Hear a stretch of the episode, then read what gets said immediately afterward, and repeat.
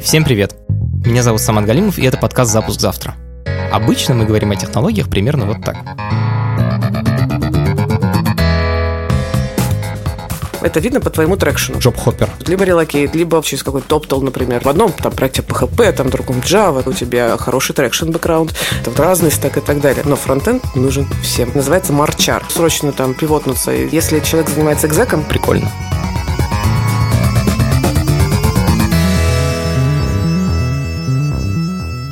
Как технический директор я пытаюсь разобраться, как устроены сложные и интересные штуки. Я зову профессионалов, с которым можно поговорить простым человеческим языком. Меня часто просят помочь найти хорошего программиста. А вопрос, сколько я стою, мне кажется, интересует вообще всех, хотя многие стесняются его задать. Я за свою карьеру нанял человек 50 и прособеседовал пару сотен, но я не чувствую себя в этом экспертом. Зато сегодня у нас Кира Кузьменко. Кира была HR-директором Mail.ru, а теперь у нее своя компания по поиску IT-специалистов. Кира провела тысячи собеседований и хорошо знает рынок. И это 12 эпизод нашего подкаста, и Кира – первый герой женщина. Мне немного стыдно, но вообще это довольно показательно. И про то, почему в IT так мало женщин, мы тоже поговорим. Еще у нашего подкаста уже 500 оценок. Нам это очень приятно. Пожалуйста, ставьте нам оценки и пишите отзывы. Мы все обязательно читаем, а на некоторые даже отвечаем. Это подкаст студии «Либо-либо», и у нас есть партнер – сервис онлайн-образования Яндекс Практикум. Если вы хотите стать программистом, дизайнером или дата-сайентистом, идите на сайт Яндекс Практикум и учитесь. Кир, расскажи, пожалуйста, в двух словах, кто ты такая и чем занимаешься. Ага.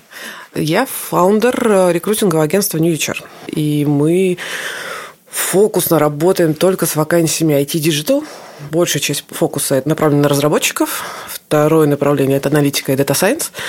Третье – это продукты, проекты. И четвертое – это маркетинг, включает только перформанса. Ну, то есть у нас такая очень узкая специализация. И мы, как мне кажется, наше там основное отличие в том, что мы работаем с кандидатами, которые не в поиске работы. Как бы мы осознаем в том, что рынок, с которым мы работаем, он кандидатский. Ну, то есть нормальные, качественные специалисты, они обычно, им не требуется как-то обычно выходить на рынок и говорить, ой, кто бы меня, значит, нанял. Ну, то, есть... то есть, если я такое пишу, то уже лох.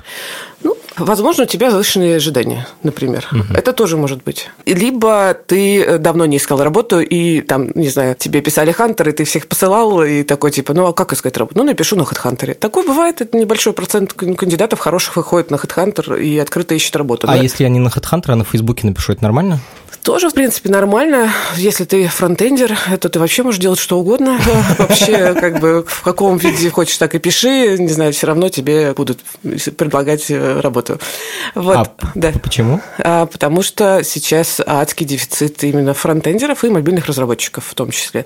Но это довольно очевидная штука, потому что, ну, про бэкендеров понятно, что в одном там проекте PHP, там в другом Java, там где-то в разный стек и так далее. Но frontend нужен всем. И, как я говорю иногда, что мне кажется, что скоро скоро любому ларьку с шаурмой потребуется свой фронтендер. А я вот технический директор. У тебя не так все хорошо, как у фронтендера. Я иногда завидую программистам, на самом деле, потому что я понимаю, типа, сегодня говоришь, еще работу, завтра уже вышел. Да, абсолютно, да. Более того, ты такой, ну, я пойду поищу работу, у меня есть уже на руках пять офферов, но я поищу что-нибудь, может быть, более... Поинтереснее. Ну, я сейчас ну, специально утрирую, бывают разные истории, то есть все зависит от... Но да, если ты технический директор, то это банальная арифметика.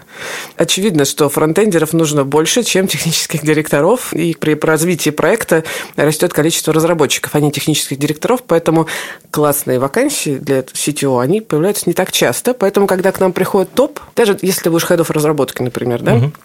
мы э, говорим, что смотри, может повести, и вот прямо сейчас будет что-то прям супер хорошее, подходящее, но лучше рассчитывать на полгода. Лучше заранее начать присматривать, потому что классные вакансии, они, ну вот, классная вакансия может быть, но дальше может не пройти химия, например, да, то есть ты познакомишься с чуваками говоришь, блин, вроде у вас все интересно, но с вами работать не хочу, или наоборот, да, ну то есть там много нюансов. Из-за того, что вакансий не так много, приходится, ну, лучше закладывать побольше времени, потому что если ты разработчик, ты можешь найти работу за две недели, ну, и особенно если ты фронтендер, господи, за день, не знаю. Что происходит, если ты там сеньорный, скажем, фронтендер, а, и вдруг почему-то решил разместить резюме на HeadHunter? Примерно в течение трех часов тебе напишут чек 150. То есть ты закрываешь резюме и думаешь, господи, что с этим совсем делать? Начинаешь думать, как это, ну, это же нужно проанализировать, это, потому что время что-то тоже нужно потратить. Поэтому, кстати, очень многие приходят к нам и говорят, слушайте, я вот, можно я не буду нигде публиковать? Вот я хочу вот это, раз, два, три, Пожалуйста, ага. можно мне, вот если только это будет, тогда с этим ко мне приходить. Очень Вау, классная вообще такая история. есть услуга? Ну, это не, мы, не, мы не берем за это деньги. Ну, в смысле, мы берем деньги с, с работодателей. Да. Если ты к нам приходишь, и ты, ну, мы понимаем, что ты востребован на рынке, угу. и у нас могут быть для тебя предложения, конечно, ну, мы к тебе придем только с релевантным. Вот там у меня лично был кейс с iOS -ером, который пришел, говорит, Кир, я вот хочу, чтобы вот и стартап был, э, пожалуйста, чтобы такой небольшой, но очень такой душевный, прям такой классный, и чтобы, значит, на английском там разговаривать, пожалуйста, вот, и вот э, чтобы в перспективе, может быть, был relocate хочу, и чтобы еще продукт с финтехом был связанный. Ага, вот. нормальный такой набор ну, хотелок. Да, ну и зарплата в долларах, 5000 долларов. Угу сеньорного уровня человек, в принципе, ну, кажется, я не технарь, я не могу глубоко оценить, но по общим признакам кажется релевантным. Вот, понятно, у него хорошие проекты в портфолио, он может позволить себе выбирать. И... Типа крупняк или у него тоже стартапы? Ну, разные проекты, угу. просто там у него много хороших законченных проектов, прямо угу. тут, э, довольно известных. Угу. И он там сеньорного уровня, и он не хочет идти в лиды, например. Угу. Да? Он говорит, я вот хочу... Он не хочет управлять, он хочет да, программировать. Да, да, вот такой вот э, self-contributor. Ну, такой. А, и удаленка, пожалуйста. Обязательно удаленка. Нормально, просто флеш-рояль. Да, ну, то есть это была говорит, идеальная картина, я понимаю, что, как бы, возможно, этого не случится, та-та-та. Я, честно, тоже говорю, ну, получится, получится, не получится, с чем я могу к тебе прийти, если не с этим? Давай там минимальный какой-то набор, обсудили это. Вот, и буквально там через неделю ко мне случится мой знакомый говорит, слушай, говорит, а я, ну, знаю, проект правда классный, правда душевный, и там оп-оп-оп, все складывается. Я говорю, ты знаешь, у меня кажется, кажется, есть вроде бы человек, который может тебе подойти, я не знаю, как вы сойдетесь по техничке, давайте вы познакомитесь, а тот парень, он, в общем, в принципе, формулировал так. Ну, в течение там трех-четырех месяцев я не тороплюсь. Потом он такой говорит, ну, вроде классные чуваки. Окей. Ну, я все равно же думал 3-4 месяца. Я говорю, ну, ну, хорошо, ну, как бы твой выбор, конечно, и там иди дома, выбирай. Вот, на следующий день пишет, говорит, все, я, не надо никого больше искать, пожалуйста, может, ну, потому что очевидно, что если они найдут, у них хорошее предложение. А вот сходу кажется, что весь рынок такой. Серьезно? Нет? Значит, с какой стороны смотреть? Если ты компания, и ты хорошо понимаешь рынок, ты понимаешь, чем ты имеешь дело, ты адекватно оцениваешь себя, свои возможности, свою конкурентоспособность на рынке, то ты, скорее всего, не существуешь как компания. Ну, серьезно, ну, практически, ну, это сложно, очень сильно оценивать себя объективно. Ну, то есть, каждая компания, которая к нам приходит... Э, Она говорит, мы такие классные, они должны к нам просто... Вот откройте дверь э, и, наконец, приведите к нам всех, кто к нам мечтает у нас работать, пожалуйста. Вот, это примерно... А у них при этом офис в Капотне с э, зарплатой 100 тысяч рублей. Зарплата ниже рынка, а продукт... Mm-hmm. разработка Ну, например, да, да. Мы всегда, когда беремся за проект, мы оцениваем именно его конкурентоспособность, потому что с учетом того, что мы на кандидатском рынке, мы, конечно же, должны понимать, сможем ли мы упаковать и продать этот продукт себе как кандидату. Ну, то есть, mm. найдем ли мы тех кандидатов, которых мы можем в этом заинтересовать. Потому что а мы... часто отказываешь? Один к 30 мы берем проект. То есть, один берем, а 30 примерно Подожди, подожди. То есть, 30 компаний приходят к тебе и говорят, да. Кира, найди мне программиста. Ну, например, приходит компания и говорит, найди нам, пожалуйста, сеньор iOS разработчик за 120 тысяч рублей. Ну, и там много всего другого прекрасного. Но мы не знаем сеньор разработчик за 120 тысяч рублей. А, окей, ты говоришь им, ребята, так не бывает? Бывает так. Можно так. Смотрите, мы видим вот такую-такую стратегию. Например, в случае этим с сеньором iOS разработчиком, мы честно говорим, смотрите, мы можем вам как сделать. Если у вас жесткий бюджет до 120 тысяч, давайте так. Мы вам приведем тех, кто к вам хочет, ну, кто готов с вами пообщаться, но он будет стоить до 120 тысяч рублей, но это будет не сеньор, это, скорее всего, будет джун. Либо, если вам все-таки реально нужен сеньор, ну, судя по вашему дескрипшену, вам нужен mm-hmm. сеньор, и команда у вас, ну, и там проекты, задачи, мы же погружаемся в это во все. Окей, тогда давайте мы вам приведем сеньоров, но тогда мы не будем смотреть на деньги. И это, скорее всего, будет от 220 и выше. Пожалуйста, ваш выбор. Ну, то есть, если вам и не 29 подходит... из 30 отказываются. Ну, это одна из причин, почему отказываются. Другая причина, мы, э, ну, кто-то говорит, да, блин, вы какие-то странные, сложные, вы хотите каких-то много деталей, хотите, вы хотите от нас узнать подробности про проект, какие-то вы странные. Пойдем мы к простым фриланс-рекрутерам, они ничего не спрашивают, и просто нам посылают резюме. Тела подряд. привозят. Ну, типа того, да. Это дешевле, окей. А сколько тебе же своей работы? Ну, у нас сейчас там средние Ставка, если мы берем middle или senior, это там от 17 э, до 21 процента. От годового дохода, я сейчас переведу в нормальные слова, это примерно... Сколько месячная зарплата? Это от двух до двух с половиной окладов мы берем. За факт выхода. Ага.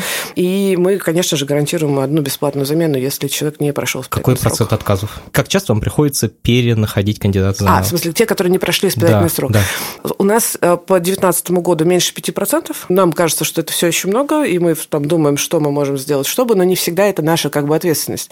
Последний кейс разработчик вышел, и через э, там три недели реально он говорит, блин, я не знаю, зачем, куда я попал, что вообще все не то, ожидания не те. Мы, кстати, очень тратим много времени на старте, чтобы прям все риски описать человеку. Ну, потому mm-hmm. что мы не любим делать замены. Давай вот ты так. выйдешь и будешь ну, осознавать, куда ты выходишь. Это ага. как бы ну, твоя ответственность, понимание должно быть. Ну вот.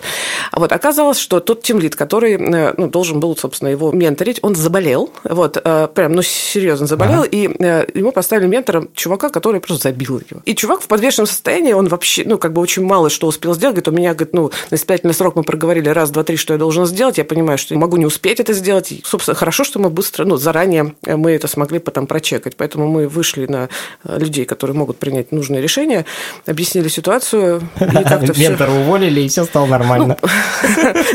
Окей. Ну, там ментор был с другой командой, поэтому не уволили, просто, ну, как бы изменили немножко саму конфигурацию и, и норм. Ну, то есть такие бывают истории. Знаешь, мне когда говорят 5%, мне всегда интересно абсолютно цифры. Ты можешь назвать, сколько вы людей пристроили за год, например, или за месяц? Ну, смотри, у меня в команде 15 человек, рекрутингом там занимается, если я правильно помню, там 10 человек. Uh-huh. Там в среднем в квартал один рекрутер выводит от двух до пяти человек. А то есть за три месяца человек от двух до ну, пяти? Ну, ну по- по-разному. Бывает, ага. что типа если человек занимается экзеком, ну, ага. executive search, то есть ага. топами, то это может быть один-два в полгода, да, ну, потому что это ага. долгие сложные поиски, это они более дорогие, они более долгие. Вот бывает, если ты начинающий рекрутер, ты можешь вообще никого не вывести, но ты работаешь в паре с хедом, ну, с лидом, и ты и как прорабатываешь бы... Ты, ты для него готовишь это все. Ну, Блин, есть... очень интересно. Это вообще отдельный бизнес, да. в котором я да. ничего не понимаю. Ну, в смысле, ничего не понимаю, в смысле, я типа нахожу людей, э, ну, это моя часть работы оптимизировать, типа находить да, людей, да. но при этом строить из этого такую машину, типа ты говоришь, у меня 10, 10 рекрутеров да. и еще 5 обслуживающих персонала. Я сразу думаю, а обычно, а я, аналитики. Я, обычно да. я считаю, что типа 15 человек в команде, из них 10 программистов и опять как бы шелуха. А сейчас наоборот как бы HR ну это основной. Ну да. Кстати, одна из вещей, ты говоришь, что ты сам ищешь людей в команду, одна из вещей, которые мы, конечно же, очень много проговариваем с любой компанией, э, это проще всего искать людей, если у тебя есть технологический бренд. А если у тебя есть человек в команде, на которого могут собирать команду. Ну, в смысле, вот, например, ты пример человека, на которого можно собирать команду, на мой взгляд. Ну, то есть э, ты публичная личность, у тебя хороший traction бэкграунд, ты не no name, условно, понимаешь? Угу. Вот. И у тебя подтвержденный экспертный бренд. Смотри, а, вот я уволился... Хочу, говоришь, ты э, что-нибудь пересмотреть. Значит, что я да. с тобой, про что я буду говорить? Давай для начала поговорим о том, что такое для тебя классная работа. Давай сформулируем... Фак, и что, мне теперь это в подкасте, что ли, говорить? Может, мне еще раздеться, как бы? Окей, мы можем глобально там проговорить. Ну, то есть какие-то очень общие вещи. То есть какая должна быть компания, например, что-то, какую зону ответственности Знаешь, тебе вот самое глупое, наверное, Давай. и когда я тебе такое скажу, ты мне скажешь, на это, блин, вообще чувак ну, как бы совсем ну не тот, кого я ожидала. Ну Потому, ну, а, я не знаю.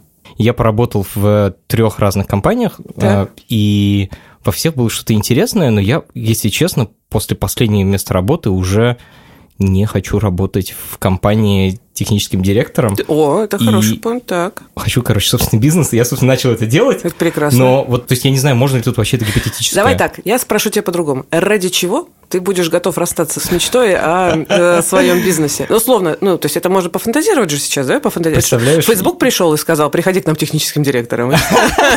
Скорее всего, нет. Фейсбук нет, потому что я знаю компанию Facebook. Смотри, твоя история про то, что больше не хочу как бы в найм, хочу свой бизнес. Ну, часто, во-первых, приходит, а часто мы даже говорим, кажется, твой traction такой, что тебе, ну, тебе будет сложно найти подходящую работу, вот, ну, потому что ты уже, ну, ты требовательный, ты знаешь свою ценность, и ты хочешь, э, чтобы было без хуйни, чтобы было вот норм. Иногда mm-hmm. мы прям говорим, блин, кажется, подумай про свой бизнес, ты очень хорошо понимаешь раз, два, три, четыре, пять, тебе будет тяжело, ты уже, ну, большой очень, тебе, ну, по сути, ты general manager, например, ну, кто-то может к нам прийти там уровне, не осознавая, что он уже general manager, и вот, и он может, в принципе, потенциально там идти в бизнес. Это уже такой карьерный коучинг, я бы сказала, то есть мы так уходим немножко в тему от простого там рекрутинга, типа вот вакансии, давайте сметчимся, кандидаты mm-hmm. с вакансиями, это уже карьерный коучинг. А, я очень часто отправляю людей к карьерному коучу, у нас нет этого направления, я иногда сама чуть-чуть занимаюсь этим там, ну, с, э, с топами, с которыми там работаю. Почему тебе начали доверять? И как это все началось? Там в двух словах я изначально sales, я продажник. В профессиональном детстве я там продавала тренинги, бизнес-тренинги. А потом я познакомилась э, с ребятами, которые занимались инфобизнесом.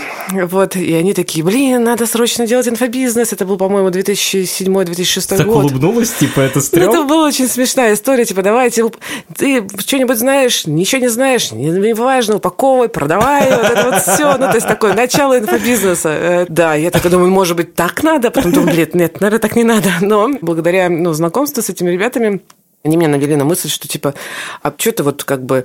У тебя твоя тема – это, скорее всего, типа вот рекрутинг. Почему рекрутинг? Я в тот момент уже была не просто сейлзом, я уже собирала команду и делала курс молодого бойца. Как, ну, уч, ага. Учила команду продавать и вот это все. Вот. И говорит, а давай ты будешь рассказывать, как нанимать сейлзов. Я такая, ну, я, в общем, готова, ну, мне интересно всякие разные штуки. Я попробовала, даже провела пару тренингов. Э, Для тех, кто не мает селзов. Да, да. Вот, а потом я решила попробовать э, разобраться в этом рекрутинге, знаешь, из серии э, синдром самозванца. А как на самом деле надо-то? Ну, то есть я что-то придумала, что-то говорю, и мне люди ага. говорят, классно, классно, а как на самом деле надо? Думаю, пойду в кадровое агентство. Там точно меня научат. Поработать и научиться. Ну да, да. Ага. Вот я пришла в Penny Lane. Penny Lane Personal такое агентство было. У них была открыта позиция для head of рекрутинг по IT-направлению. Вот тогда там была практика айтишная, угу. и я туда пришла, и они говорят, а ты знаешь э, что-нибудь про IT? Я говорю, ну, у меня много друзей айтишников про IT, но я ну, я что-то знаю. Вот, они говорят, ну, хочешь, давай попробуем. Кажется, у тебя может получиться, потому что раз, два, три. Ты знаешь, ну, как бы вот я год там довольно успешно проработала, а потом меня схантили в mail угу. на зам HR-директора. Там нужно было выстраивать систему рекрутинга в мыле. Ага. Вот, там, это какой год? Это был восьмой год. Угу. 350 человек в мыле тогда было. Это было очень прикольное время. Потом я ушла к Ноготкову, но не в связной а? большой, а на интернет-стартапы собирать mm команды. И потом я пошла в банкиру uh операционным директором. Пошла я операционным директором, э, ушла из рекрутинга, потому что я поняла в какой-то момент, что мне дискомфортно нанимать топов, если я не поработала топом? Если я, ну, это абстрактная для меня сущность. То есть я а. нанимаю директора по маркетингу. Как я могу оценить сама, что он ок или не ок? Ну, то есть мне захотелось погрузиться в бизнес, ну, У меня сейчас такое ожидание, еще холодок в животе, что ты еще и прогать умеешь. Uh, немножко. ну. А техническим директором ты где-то подрабатывала? А, у меня муж технический директор. Понятно. У меня поэтому, знаешь, что такое. Вот. И в банке.ру я в какой-то момент поняла, что я по ночам продолжаю хантить. Как-то вот у меня хобби пропало совсем, и надо что-то с этим делать. Ну, кажется, все-таки надо возвращаться. Я в 2015 году рискнула и открыла агентство New HR. А в 2018 э, году, или там в 2019, я сейчас точно не помню, мы э, сделали еще одну штуку, про которую я давно очень мечтала. Мы э, сделали сайт geekjob.ru. Это сайт работный для гиков с возможностью анонимного поиска работы. Ну, потому что это, на самом деле, ну, одна из таких потребностей, которые мы часто слышим. Я уже два месяца безработный официально. Так. Ну, в смысле, как бы не этих нигде. Ага мое value понижается со временем или повышается? Смотря чем ты занимаешься. Если ты поехал на Панган и там чилишь, то понижается. Если ты делаешь что-то, э, даже, может быть, не связанное с конкретно, например, там, не консультируешь как технический директор, но, например, пробуешь делать свой а бизнес. если консультирую как технический директор? Норм, ну, в смысле, нормально. И из этого пытаюсь сделать бизнес? Тоже нормально, прекрасно. Ну, то есть, если есть что-то осмысленное, то в целом норм. Смотри, я просто привык работать так, что у меня крутые самодостаточные программисты, то, что называется low maintenance. Так. То есть ты им говоришь задачу, бизнес-задачу, а они дальше сами там все вхерачивают. Во-первых, есть ли такая галочка в поиске вакансий, как бы когда ты ищешь человека, а, ну, это как бы основной мой, основное мое требование. Угу. Есть какое-то минимальные технические требования, типа человек угу. должен хоть что-то уметь прогать. А дальше просто надо, чтобы был адекватным и умел думать о пользе, которую он приносит, а не о коде. Угу. Вот часто ли это вообще запрос на рынке, и как ты с ним работаешь? Все, конечно, хотят срочно найти людей, которые все будут делать, не задавать вопросы и вообще... Но это неправда. На самом деле бизнесы обычно как бы хотят рабов, которых они будут пинать палками. Ты знаешь, мне повезло, видимо, с... ну, индустрия у нас все таки более адекватная. Есть много бизнесов, которые ну, как бы нормально к этому относятся. Я, наверное, попробую на твой вопрос ответить так. А, ведь мы даже когда собирали круглый стол про грейды, чтобы поговорить, кто как понимает под э, вот эти вот уровни и так далее, ну, естественно, мы не договорились, э, там перестраивались частично и так далее. Вот, но было, правда, интересно, но все равно можно выделить, вот если убрать технический скилл, то можно выделить следующий. Ну, то есть есть э, Джун, это подаван, в общем, ты, значит, его менторишь изо всех сил, и вообще он просто смотрит тебе в рот, делает только то, что ты говоришь, и как то, как ты говоришь.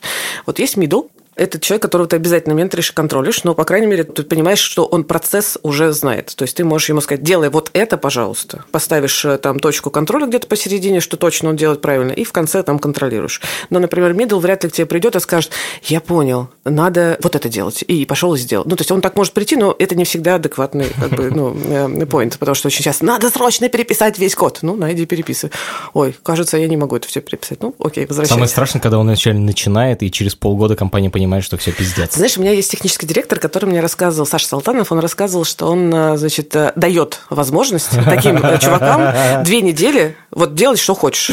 Он говорит, я вижу здесь ценность в том, что чувак за это время реально разберется и как бы осознает, что мы тут все не дураки собрались, как бы, понимаешь, и ок. Вот. А сеньорный чувак – это скорее уже тот, кто к тебе приходит говорит, слушай, я тут понял, что вот здесь, например, мы можем ускориться, там, на, на оптимизировать там, на одну секунду, сейчас мы это сделаем, я понял, как я буду делать, ок, ок. И дальше ты вообще можешь ему говорить, э, даже он просто приходит, я это уже сделал. И ты говоришь, молодец, офигенно. Но стоимость таких людей, она высокая, конечно, ну, выше, чем условных там медлов. А ты можешь мне сейчас на пальцах объяснить, сколько стоит вот по каждому этому уровню э, специалист, там, фронтендер, бэкендер, например, питонист и мобильный разработчик? Я сейчас подсмотрю в нашу статью, она называется «Аналитика по хантингу». Мы выпускали ее в июне 2019 э, года, и сейчас готовим update э, более подробный. Например, я уверена, что frontend и mobile уже подрос. Он, по нашей оценке, где-то на 5-10% растет за год э, минимум э, зарплаты. Мы говорим про кандидатов, которые работают в IT или digital компаниях, то есть вне IT-компаниях. Мы не, не говорим про это. Мы говорим про кандидатов, которые не ищут работу сейчас, но готовы, например, что-то рассмотреть. Это цифры, которые люди называют э, во время хантинга. То есть То это не, не те деньги, которые они получают сейчас. Фронтенд, middle, вилка 160-190, сеньор 180-300. Ага. А тимлит от 250 и примерно до 400 по, в зависимости от. То есть senior с тимлидом, они могут быть рядышком, ну, потому ага. что в зависимости от. Просто один программист круче, а другой еще менеджерить любит. Да, или, например, я менеджер еще слабый, поэтому, ну, маленький, да, поэтому, как бы, ну, что, вот, э, только как бы развиваюсь в этом. Mobile. Э, мы объединяем iOS и Android, так ну, вышло, что мы прям не можем их разделить, по деньгам они прям совпадают. А, middle 150-200, senior 200-250, тимлид 250 плюс до, до 400. И сейчас э, вот буквально, я просто данные, правда, немножко устаревшие, но то, что я э, слышала от своих э, коллег, ну, видела э, аналитику, которую мы скоро будем выпускать, обновленную, там уже до 450 мы слышим запросы. Мобильщики угу. очень сильно растут угу. по запросам. Вот. Дальше по... Тебя интересует Python, если бэкэндер? Ну, давай Python и Ruby, потому что, по-моему, они отличаются друг от друга. Python распространенный язык, Ruby для хипстеров, хипстеров совсем. Знаешь, про Ruby это интересная штука. Я, например, тебе вряд ли скажу, про Руби сколько ну, уверенно скажу, сколько стоят рубисты у нас э, тем лиды, например. Или потому там... что все на Запад работают. Да, потому что их на, на российском рынке практически нет, и все. Вот. А у нас в России он... Ну, это модный да, язык, э, вот, и, но тем не менее, значит, где он применяется? В заказной разработке у нас в России, и небольшой финтех, и буквально несколько проектов, и все. Ну, крупные проекты на Руби не написаны. Короче, он не мейнстримовый. Не мейнстримовый, но на Западе он востребованный из-за этого. А, ну, естественно, аналогия с языками хорошая. Питон – это условно английский, английский, да. а Руби это условно французский. Он да. такой немножко пош, но при этом понятно, что гораздо меньше. Да, да, да. Значит, про деньги. Python. А, middle 150-200, Senior 200-250, Teamlead 260 и более. Вот Ruby давайте не буду называть, давайте скажу Java. Java это, я не знаю, в языках аналогии нет, но это старый язык. Очень нем... востребованный. Да, ну как бы он не модный, но при этом все на нем пишут. А главное, что на банки. нем да, пишут именно финансовые эти самые институты, поэтому там, в общем, вот все. Да. Такая старая лошадь браза не сломает. Вот, там, значит, от 160-210, это middle, сеньор 250-300 даже. Это я сейчас ага. обновленные данные даю, потому что это прям очень сейчас выросла потребность. Вот, и Lead это, ну, примерно там от 280 э, и очень до бесконечности. Чем более финтеховый крупный проект, тем больше это будет дорогая история. Какой-нибудь Сбербанк иногда просто перекупает на X3, когда очень Слушай, был да. подкаст со Сбербанком, и они все говорили, нет у нас X3, что все говорят? Это значит, у этих чуваков нет, а на самом деле есть.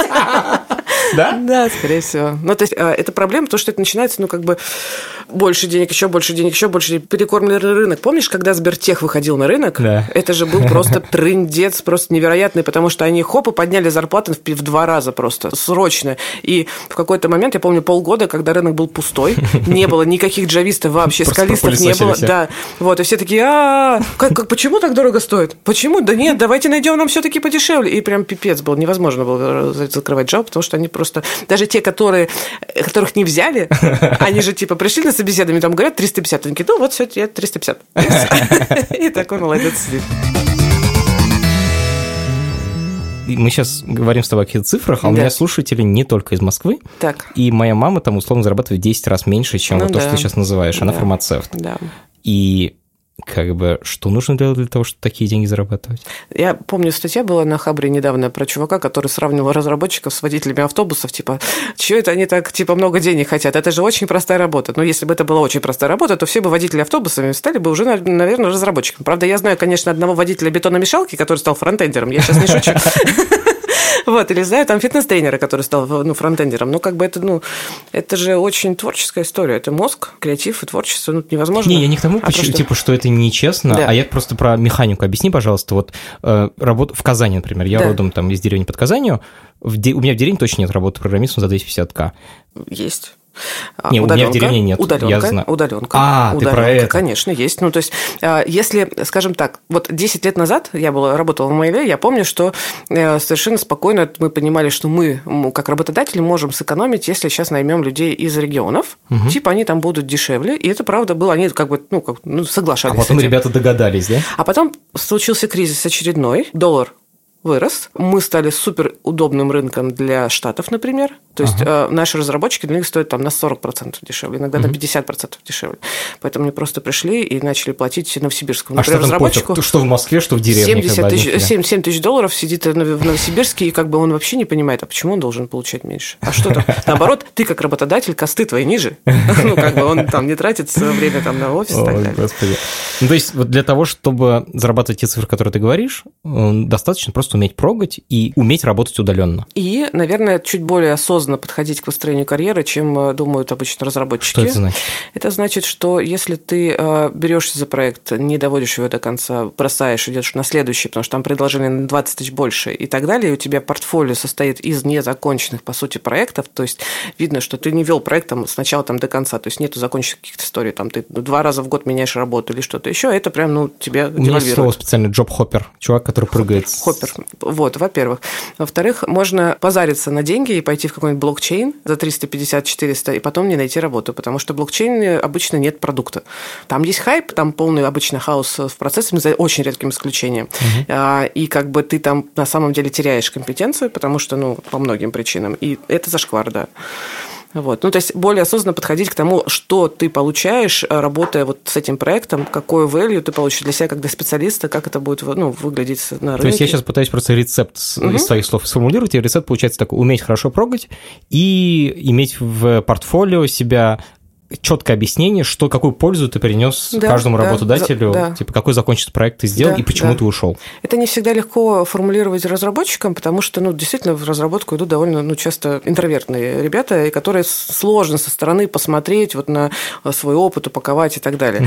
В некоторым везет, они натыкаются на хорошего рекрутера, который помогает им это упаковывать на самом деле. Но иногда они просто ну, делают нормальные вещи и плохо про это говорят. Ну, там написано, типа, вот я там что-то что 8 делал. лет работал там, прогал на питоне. Да. Чего ты И там прогал? И ты ты начинаешь принес? исследовать там, и он такой бум-бум-бум-бум-бум, ничего особо не говорит, и ты в какой-то момент все-таки натыкаешься, а там просто... «Охренеть!» А там красота такая. Говорит, что ж ты вот это вот. Бывают такие золотые прек- прекрасные ребята, они прям получают иногда не очень много денег, потому что свою ценность не очень осознают. Как часто реально люди себя переоценивают?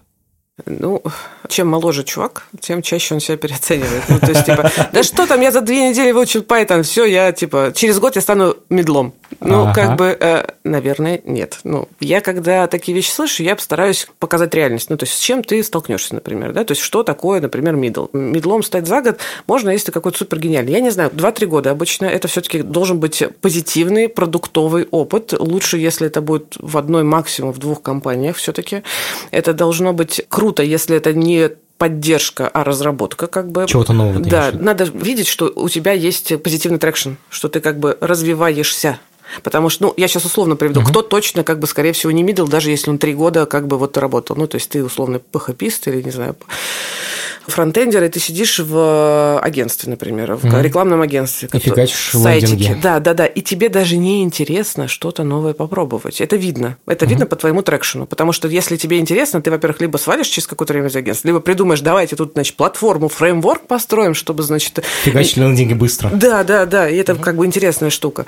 Вот. вот. Ну, вот про вот это скорее. Виден ли позитивный traction твоего как бы развития? Ну, а так, ну, 2-3 года в целом. Если меньше, то много будет вопросов, а что? Плюс то непрерывистый опыт, ну, ага. в смысле, не... Ну, не менять работу часто. Да, да, особенно, когда ты middle. Ну, в смысле, ты, если ты ну, маленький разработчик, и ты часто меняешь работу, очевидный вывод, ты боишься трудностей как только что-то не так, ты сваливаешь и бежишь дальше. Ну, то есть это же mm. тоже история про то. Проект... А трудности будут везде очевидны. Ну, конечно, да, ага. да. Ну вот. Круто. Ты то... можешь заявить, что ты middle, и посмотреть, что тебе рынок на это скажет. Походи по собеседованиям. Ага. Ты я всегда такой? рекомендую ходить по собеседованиям. Я, кстати, своей команде говорю ходить по собеседованиям. Это прекрасный способ, во-первых, узнавать про рынок, узнавать про оценку, ага. что как происходит. Во-вторых, ну, так как моя профессия связана с нетворком, я еще продаю тебе историю. Смотри, ты когда будешь ходить по собеседованиям, никогда не знаешь, где тебе повезет. Вот сейчас познакомиться там с лидом, например. Через год он может пойти в другую компанию, которая тебе более интересна, и это, в общем, хорошая, тоже позитивная история. Плюс ты таким образом немножко избавляешься от синдрома самозванца, потому что, когда ты сидишь в компании, никуда не ходишь, тебе говорят, ну, блин, ты, чувак, ничего еще себе не представляешь, сиди на своих 150, а три года подряд. два оффера по 350, ты такой думаешь, ничего себе, я, может, на самом деле так столько стоит. Например, или ты вообще боишься идти и собеседоваться, потому что думаешь, что ты Ничего рассказать. Да, а кто я такой? А что угу. вот я боюсь? А если мне скажут, что я, ну, как бы ничего из себя не представляю? Был на собеседовании, мы начали говорить с чуваком, ну, в смысле, да, да, технически да. все окей, да. звонили в зуме, говорим три минуты, я понимаю, я говорю, сорян, чувак, нет. И он так обиделся, на самом деле, ну... Ну, ты объяснил, почему? Важно я попытался, мне ну, кажется, у меня не получилось. Иногда ты слышишь... Ну, просто ты чувствуешь, кишками чувствую, не просто не могу с ним дальше разговаривать. Круто, если ты можешь это вербализировать, потому что если ты не вербализируешь, это правда обидно. А, иногда мы во время собеседования понимаем, что человек не услышит. Можно что угодно пытаться объяснить, он не услышит. Поэтому мы доводим собеседование до конца и говорим, знаешь, мы вернемся, если компания угу. будет готова. И как бы просто отложенный отказ, потому что явно человек не готов к обратной связи. Это тоже угу. должен быть определенный уровень. Какой-то супер уровень, когда ты как бы понимаешь, что это, и дальше ну, делаешь Знаешь, ну представьте, даже Сколько в среднем, в среднем например, у тебя 5, да, в среднем 5 собеседований. Чтобы выжить, у тебя 5 собеседований, ты еще выживаешь тогда нормально. Это действительно ага. не оврал. Ну, в вот день ты имеешь в виду? В день, да, допустим, ага. да. И вот, э, ну, посчитай, сколько за год. Ну, я много очень, очень много. Вот. И это, конечно же, а представь, там 10 лет у тебя такой работы. То есть 10 тысяч часов ты уже давно уже свои там экспертные набрал. О, я сейчас прикольную штуку расскажу. Короче, у нас был эксперимент. Мы, значит, Тиндер, когда только начинался, мы, значит, зашли в Тиндер, девчонки зарегистрировались, и мы поспорили, что мы угадаем, кто э, программист, не программист. Вот, мы, значит, лайкали, лайкали, лайкали, и когда, ну, матчи, мы начали прям сразу спрашивать. Ну, короче, 9 из 10 мы прям угадывали, просто по внешнему виду. Ну, да ладно, глаз... у вас нейросеть просто тренированная. Вот, это и прям... ты при этом выбрала мужа программиста. А я его собеседовала когда-то в mail. Да, да, да. Ты его взяла на работу? А, я убедила компанию его взять на работу, потому что я поняла, что, блин, чувак классный, у него прям перспективы есть. Все такое. Я его, правда, опустила по деньгам еще тогда. Он до сих пор не может это простить. Гендерный вопрос. Чуть не проехали. Так. Короче, ты у нас первая женщина в подкасте. Вау. Почему так мало женщин-программистов? Я понимаю, что это очень общий вопрос. Я, наверное, сейчас могу сформулировать его как-то более жестко и более честно. Угу. Но ну какого хрена? Это же не кирпичи таскать то у меня довольно все-таки узкий фокус, и я не исследую эту историю, я вижу факт. Я вижу факт, что mm-hmm. действительно разработчиков меньше. В последнее время девушек-разработчиц стало гораздо больше. Тем лиду девушки появились. Это офигенно круто. Вот. А раньше, в общем, ну, лет 10 назад, там девушка, ну, ручной тестировщик, дай бог. Вот и все. Да, да, Ничего да. такого больше. Да. Прям и, каста такая. Да, да, да. Вот сейчас ситуация меняется, я э, не рискну, честно говоря, какие-то выводы делать. Я ну, не думала про это. А что ты видишь? Окей, без теории, без выводов, а просто расскажи на рынке вообще, сколько программистов? Дев, девочек. А, я думал, все девушек. Слушай, ну, кажется, ну, не меньше 20% по ощущениям. Вау. Да. Это довольно много. То есть, в моих компаниях всегда было меньше. Это значит, у кого-то больше. Да. Конечно же, все очень сильно зависит от, от того нанимающего менеджера. И если сейчас... Блин, то есть, эта проблема вам не было, на самом деле? Ну, я не знаю. я не знаю, не знаю. Но на самом деле очень сильно поменялась, кажется, парадигма того, как работодатель относится к девушкам. Ну, то есть, часто как агентство, или я как рекрутер до того, как у меня было агентство, слышала серию, ну, ну, девушка, ну нет, ну что мы с ним будем? Не, только, только не девушку. Вот, и мы пытались как бы работать с этим. Тебе реально так говорили? Да, конечно, много раз. Охренеть. Ну, в смысле, Это всем, крупные компании или всем так говорят. Там не от компании зависит, а от менеджера. Ага. То есть, условно, я могу работать в одной компании с двумя разными менеджерами. Один говорит, да нормально, какая разница, кто? Нормальный профессионал мне важнее, чем гендер. А ты им свертушки даешь в такой момент? Понимаешь, если я сразу дам свертушки, мы, я потеряю возможность объяснить, что может быть по-другому. Ну, я пытаюсь объяснить, как э, мир устроен немножко иначе, и попробовать раскрыть ему, значит, вот этому человеку. Иногда, кстати, девушки говорят, менеджеры, женщины говорят, я не хочу. Они какие-то странные, ну, там разные бывают аргументы. То есть шов- шовинизм – это не только прерогатива мужчин, но и женский шовинизм, он тоже бывает. И Вот. А что сейчас происходит, кажется, что ситуация сильно меняется, и это круто. А HR вот это исторически, ну, в смысле, все HR, с которыми я работал, все были женщинами. Как это костость прям. Последнее время, кстати, больше становится парней, а, особенно в IT-рекрутинге, кажется, потому что IT-рекрутеры становятся такими же дорогими, как разработчики. Им уже норм как бы поработать. Ну, типа того, да. Вот. А есть такой ну, немножко, как не знаю, можно ли это назвать обратным шовинизмом. А Если в команде девушек есть один парень, то даже если у него немного опыта, то его, скорее всего, поставят руководителем а, над этими А. девушками. Вот. Это Среди HR? да, среди HR, да, есть такая история. Вот. А некоторые компании говорят, ну, мне HR-директор парень нужен. Не, ну, окей, у него не хватает опыта, но мне парень нужен. У меня пацанская компания, мне вот парень нужен. Ну, бывает такое. Ну, то есть, это реально история с гендером, она есть, от нее никуда не деться. В паблике про нее практически никогда не говорят, потому что, ну, вы что же, нельзя, и про возраст нельзя говорить. А про возраст, случае. кстати, что? Ну, как бы... э, Дайте нам до 27, пожалуйста. А, я все в пролете, мне 30. Тридцатник. Не, ну ты те- технический директор. А, ты- а технический директор, наоборот, должен побольше, мне кажется. Ну, как да? бы, ну, пожалуйста, до 40. У тебя еще есть время. Фак, то есть всего 10 лет. Это подкаст студии «Либо-либо», и мы его сделали совместно с сервисом онлайн-образования Яндекс Практикум. Над подкастом работали редактор Андрей Борзенко, младший редактор Юлия Яковлева, звукорежиссер Павел Цуриков, продюсер Павел Боровков. За джингл спасибо Алексею Зеленскому. Подписывайтесь и слушайте нас везде, где вы слушаете подкасты. Ставьте нам оценки и комментарии, это для нас очень важно.